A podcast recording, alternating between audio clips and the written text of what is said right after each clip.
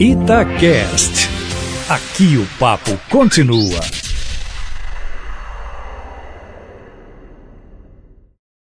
Interiorano de boa cepa, bem que o governador Romeu Zema deveria estar curioso para ver hoje o rastro da onça para avaliar o tamanho do bicho, já que falavam muito na manifestação de hoje. E Zema é daqueles, ao que parece, que não se contentam com o rastro da onça, quer ver o bicho.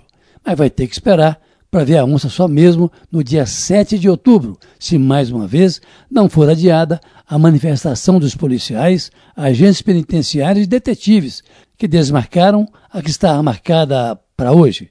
Essa manifestação que seria hoje, eh, na verdade seria a segunda numa mesma semana e tinha tudo para repetir a segunda-feira, tida pelos manifestantes como de grande sucesso. Até então, o governador havia falado apenas no rastro da onça, que deveria se materializar hoje, não houvesse um racha no movimento dos policiais, que acabou suspendendo para o dia 7 de outubro o que era para ser hoje.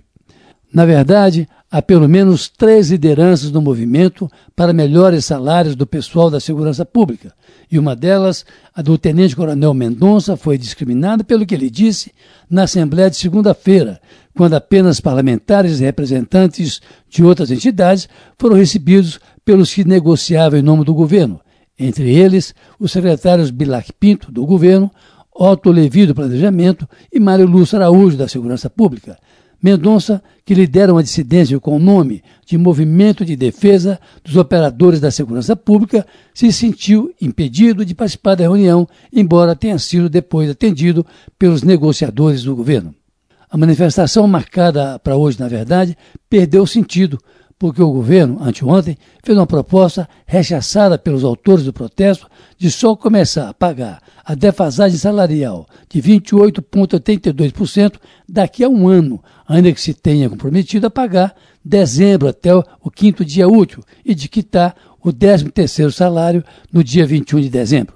Com isso, os negociadores do governo levaram a melhor sobre os manifestantes, porque não apenas jogou o pagamento da defasagem para o ano que vem, como não estipulou nenhum índice para pagar o que deve. 1 a 0 para o governo. Com o adversário dividido e com as cartas na mão, convencida que está a população de que o governo não tem dinheiro sequer para o cafezinho, ficou fácil para Zema empurrar a solução do problema para frente. Quem sabe, dia 7 de outubro, certo de que até lá poderá convencer os deputados que o apoiam, mesmo os que fazem discursos contra ele da tribuna, de que, com paciência e boa vontade, tudo se resolve.